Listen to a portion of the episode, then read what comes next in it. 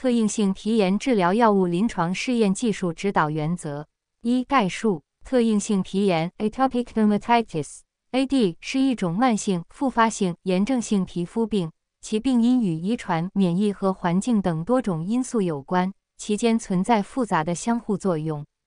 AD 的发病机制涉及多种免疫通路。AD 患者在免疫通路和临床表现方面均存在异质性。临床主要以皮肤干燥、慢性湿疹样皮损和明显瘙痒为基本特征，影响患者精神状态和生活质量。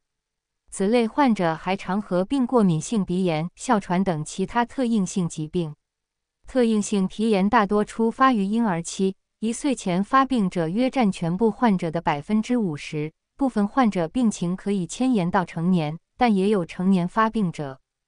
发达国家儿童特应性皮炎患病率约十到百分之二十五，成人患病率约二到百分之八。我国特应性皮炎患病率近年来增长迅速。特应性皮炎治疗药物分为外用治疗药物和系统治疗药物。当外用药物控制不佳或患者不适合使用外用药物治疗时，应考虑使用系统治疗。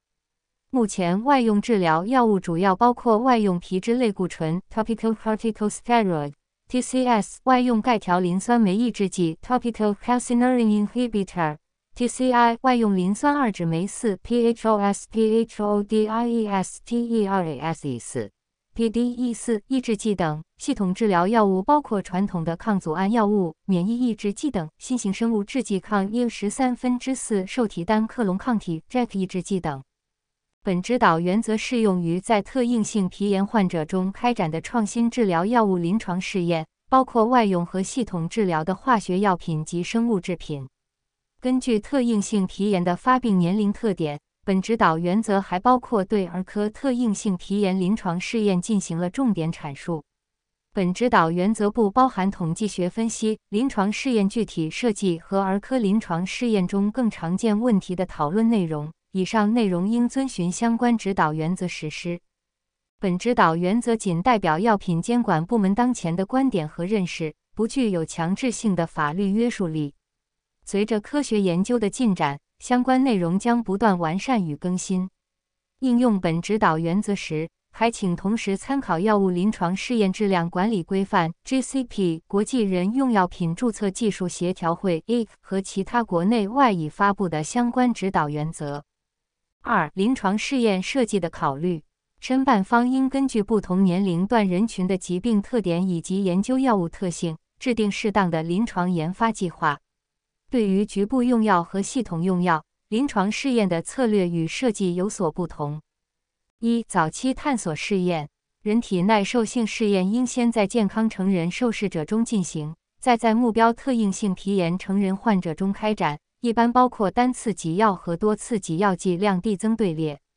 在药物研发早期，同时观察药效学指标，如临床疗效指标和相关生物标志物等，建立药物暴露效应关系，为后期临床试验剂量选择提供支持。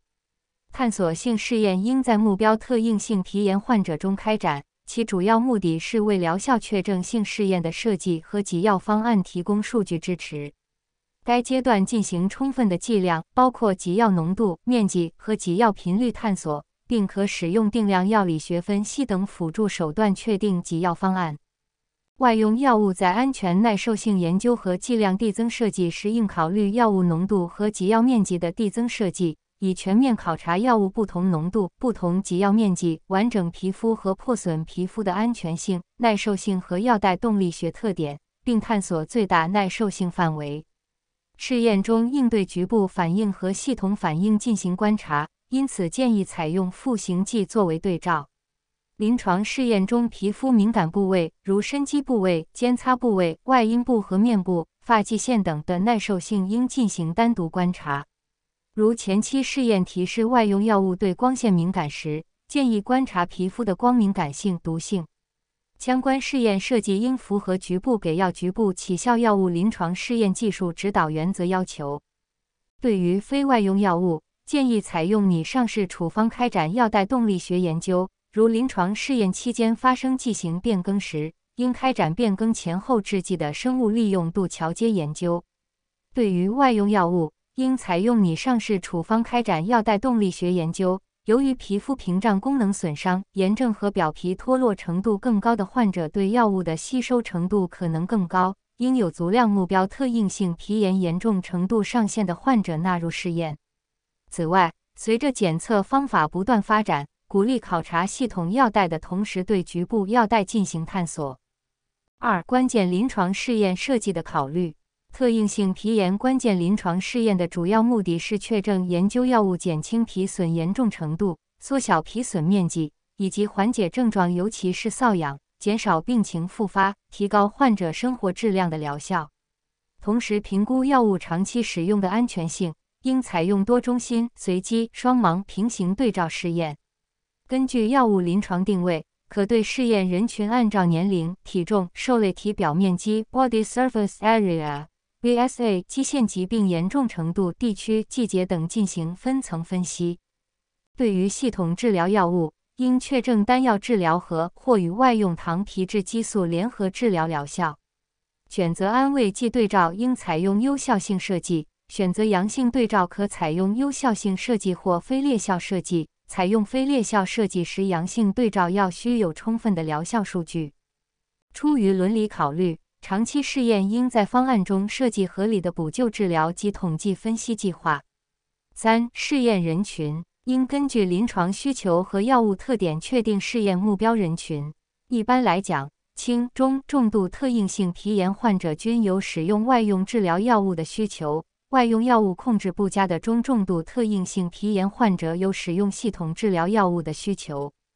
为了体现受试者的真实基线疾病水平，对于既往接受过口服系统性治疗和光疗、生物制剂、外用药治疗的患者，应设置足够长的洗脱期。基于诊断的特异度考虑，推荐使用 Hanifin 与 Rutger 标准作为特应性皮炎人群的诊断标准。由其简化而来的 Williams 标准也可用于成人或青少年的诊断。目前暂无针对儿童人群的经充分验证的标准。基于目前成人使用经验，推荐，HANIFINRAC 标准。如申办方计划采用针对儿童经验证的诊断标准或疗效评估量表等工具，可与监管机构提出讨论。特应性皮炎严重程度应包含损伤程度、疾病症状、病灶位置、头、颈部或其他部位、疾病范围、涉及的体表面积、症状及对生活质量的影响等多维度的综合评估，并且应在针对目标适应症的特应性皮炎严重度阈值上限入选足量患者。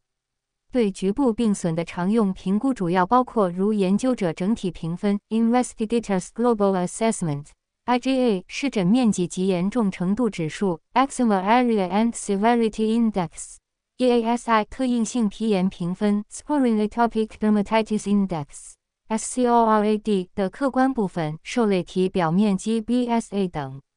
患者主观评估如患者湿疹自我评价量表 （The Patient-Oriented Eczema Measures for Eczema, POEM） 生活质量 （QOL） 等。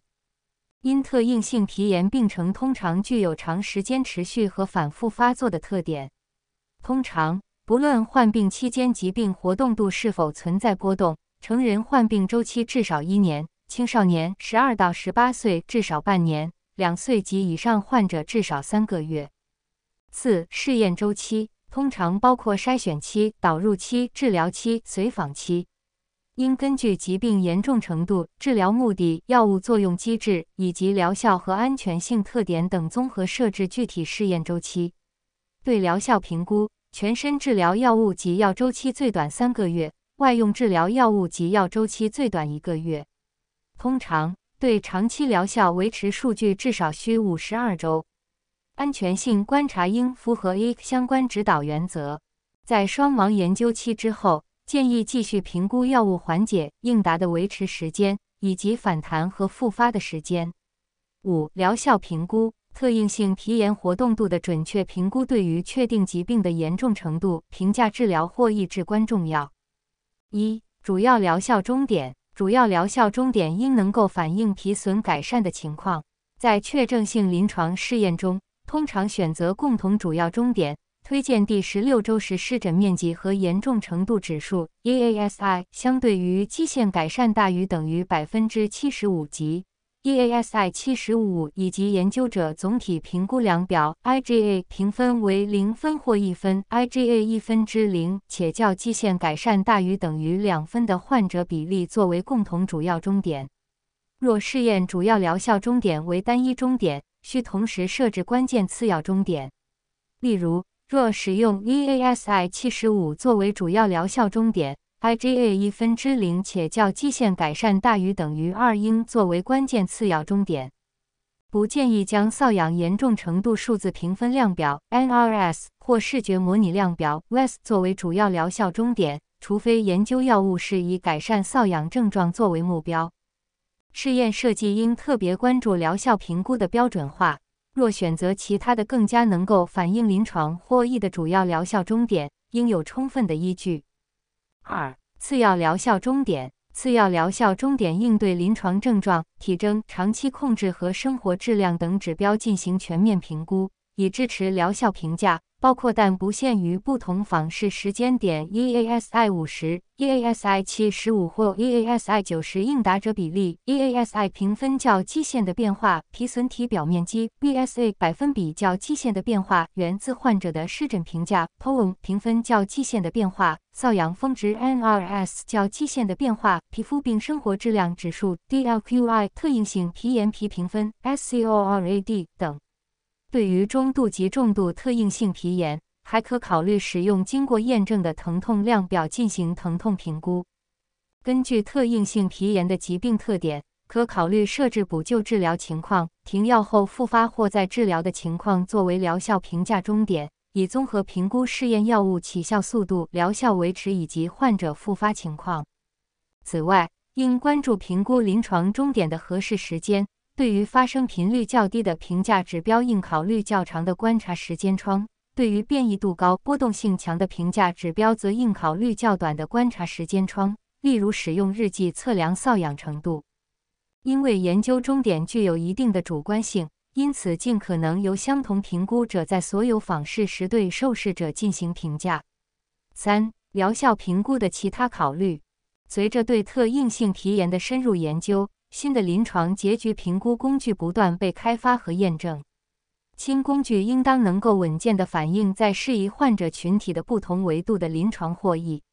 此外，由于新型治疗药物的不断研发，对于特应性皮炎的治疗目标会发生变化，必要时可考虑阈值较高的终点来体现其对患者的临床价值。例如，前期研究数据提示药物疗效显著时。可选择 EASI 九十应答者比例作为疗效评价指标。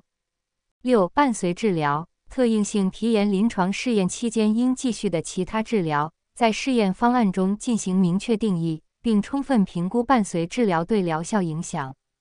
有镇静作用和无镇静作用的抗组胺药，根据适应症决定是否继续试验前的治疗。生物制剂及小分子药物。根据适应症决定是否继续试验前的治疗，外用药物根据适应症决定是否继续试验前的治疗，吸入型皮质类固醇激素继续试验前的治疗，抗生素和抗病毒药根据适应症决定是否继续试验前的治疗，入组前感染应在入组前治疗，入组后的感染也应允许治疗。其他方面还应考虑如一。皮肤护理通常情况下应在临床试验中使用标准皮肤护理，包括润肤霜、皮肤清洁以及避免触发疾病。探索性试验中皮肤护理的标准化比较重要，而确证性试验为了反映临床实践中的差异，无需进行标准化处理。但试验期间的皮肤护理不应改变。二、补救治疗对于纳入中重度 AD 患者的试验，基于伦理考虑。方案中应设计补救治疗，应结合药物的作用机制、前期探索性数据等控制补救治疗的开始的标准及时机，避免不必要的补救治疗影响试验药物疗效评估。七、安全性考量，研发期间在疾病严重度范围内应采集尽可能多的安全性数据，包括全身安全性以及局部安全性信息，针对外用药物。特应性皮炎的慢性病特征可能使患者需要长期用药治疗，因此在临床试验中需关注长期安全性，药物总体暴露量和研究时间应符合 EE 的要求。由于某些治疗，如糖皮质激素系统用药，可能引起反弹效应或特应性皮炎加重，不同于非治疗期复发，因此安全性评价应纳入非治疗期的随访，随访时间应至少包括疗效预期持续的时间。临床试验中需关注的不良事件有：药物不会加重或增加特应性皮炎和病症的风险，影响免疫药物中发现的一些潜在安全性问题。包括皮疹和恶性肿瘤、抑郁和自杀倾向、局部耐受性等。生物制品在临床试验中应同时检测免疫原性，并分析对药物疗效和安全性的影响。三、儿科临床研发。一、儿科临床研发整体考虑。儿童是特应性皮炎主要患病人群，有必要开展儿科临床试验，提供尽可能多的儿童群体用药信息。以方便儿童安全有效的使用药物。成人和青少年的疾病发病机制、临床表现和治疗指南相似，而青少年以下年龄组可能存在发病机制差异。儿科临床试验应符合 APE 十一用于儿科人群的医学产品的临床研究相关要求。二、研发策略一、研发基础申请人应尽早考虑制定儿科研发计划。包括研发时间表、幼龄动物毒理研究和临床试验设计等。儿科临床研发计划建议纳入疾病相关的全年龄组，如三月龄到十八岁。肝肾系统一般在儿童两岁时发育成熟。如果试验药物经肾脏或肝脏清除或可能存在肝肾毒性，早期临床试验不应纳入两岁以下儿童。如果研究药物可能存在激素效应，可将儿童受试者按 Tanner 分期进行分层。对有潜在中枢神经系统效应的药物，申办者在早期临床试验中可考虑排除十二岁以下儿童。二、研发时机：儿童 AD 患者的系统治疗研究应在开发早期开始，通常在从成人早期研究中获得一定疗效和安全性的证据后开始。儿童和青少年为特应性皮炎多发人群。在保证安全的前提下，应尽早开展儿科确证性临床试验。应采用逐步递进的方式对全年龄范围内的儿童患者开展试验，可以按照青少年、低龄儿童、婴幼儿年龄段由高到低的顺序逐步进行。在获得充分的非临床数据和成人二期临床疗效安全性数据，结合药物作用机制，经充分评估未显示在代谢、安全性等额外年龄相关担忧时。可考虑在成人确证试验中同时纳入十二岁以上儿科患者。基于目前已有的特应性皮炎治疗手段以及对儿童受试者的保护，建议在确证了较高年龄段的 PK 数据、疗效和安全性数据后，再开展低年龄段的试验。如需早期开展低年龄段儿童的试验，应有充分的获益风险评估支持。如预计在小年龄组中会出现某种特定安全性担忧，如由于代谢途径不成熟，需要更为谨慎地进行获益风险评估。三、临床试验一、PK 及安全性试验考量。对于系统治疗药物，通常应开展儿童全年龄段特应性皮炎患者安全性和药代动力学研究，考虑采用可最小化抽血次数和抽血量的药代动力学研究方法。包括群体药代动力学 （PAPAC） 等，应在每个儿童年龄组中的足量患者中观察发育差异对吸收的影响。对于外用治疗药物，健康受试者经完整皮肤对药物的吸收不足以预测特应性皮炎患者在临床上受类皮肤的经皮吸收水平。另外，儿童的体表面积、体重比值更高，且皮肤屏障功能尚未发育成熟。预计儿童，尤其是婴儿和幼儿，对外用药物的全身暴露水平高于成人，因此应在特应性皮炎儿童患者中开展外用治疗药物的安全性和药代动力学研究。安全性方面，应根据目标适应症、清除率、预期作用时间和潜在不良反应来确定每种药物在儿童临床试验中的随访持续时间。某些安全性问题可能无法在儿科试验开展前确定。如长期潜在不良反应、罕见不良反应等。另外，儿童成长过程中需要进行一系列常规免疫接种。中重度特应性皮炎儿童患者可能存在免疫缺陷，容易出现皮肤感染和对某些疫苗免疫应答不佳。另外，某些原发性免疫缺陷表现为严重湿疹，可能被误诊为特应性皮炎。这些患者接种活疫苗或减毒疫苗有引发严重不良反应的风险。因此，对于参与系统免疫调节药物临床试验的特应性皮炎受试者，应考虑监控疫苗安全性和疗效，采取相应措施，尽量减少疫苗接种风险和保证疫苗疗效。二、疗效数据考量。虽然成人和儿童特应性皮炎患者在病理生理学方面存在一定差异，但从疾病危险因素、原发皮肤炎性浸润和对已有疗法的应答情况来看，对成人有效的疗法在儿童患者中也会出现类似的治疗反应。如该药物的作用机制明确，儿童临床试验设计可参考成人临床试验。对于系统治疗药物，如果在成人和儿童间存在相似的暴露效应关系，那么相对于外用治疗药物，儿童人群可更大程度地借鉴成人疗效数据。对于外用治疗药物，由于儿童的体表面积、体重比值高于成人，且外用药物的系统暴露通常与局部吸收和疗效无关。成人暴露效应关系计算通常不适用外推至儿童。四、特殊考虑剂型和处方研究药物的剂型和处方应有利于精准用药和提高患者依从性。对于系统用药，口服剂型相比注射剂能够减少患者的不适感。对于口服制剂，建议开发方便儿童用药的剂型，如口服溶液、混悬液、咀嚼片等。也可开发多种剂型，方便不同年龄组儿科患者人群用药。对于注射剂，皮下给药比肌内或静脉给药简单舒适，因此患者和监护者会优先选择皮下用药。另外，使用 pH 可调节的处方和自动注射器可减少患者不适感。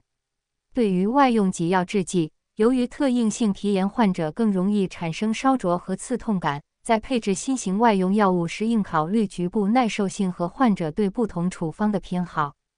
给药剂量方案：由于儿童体表面积范围较宽，因此按体重给药比按年龄给药更准确。但以片剂、胶囊给药或用自动注射器给药可能需要规定药量范围，而不是按毫克每公斤体重给药。基于体重制定口服和注射给药剂量的准确度更高。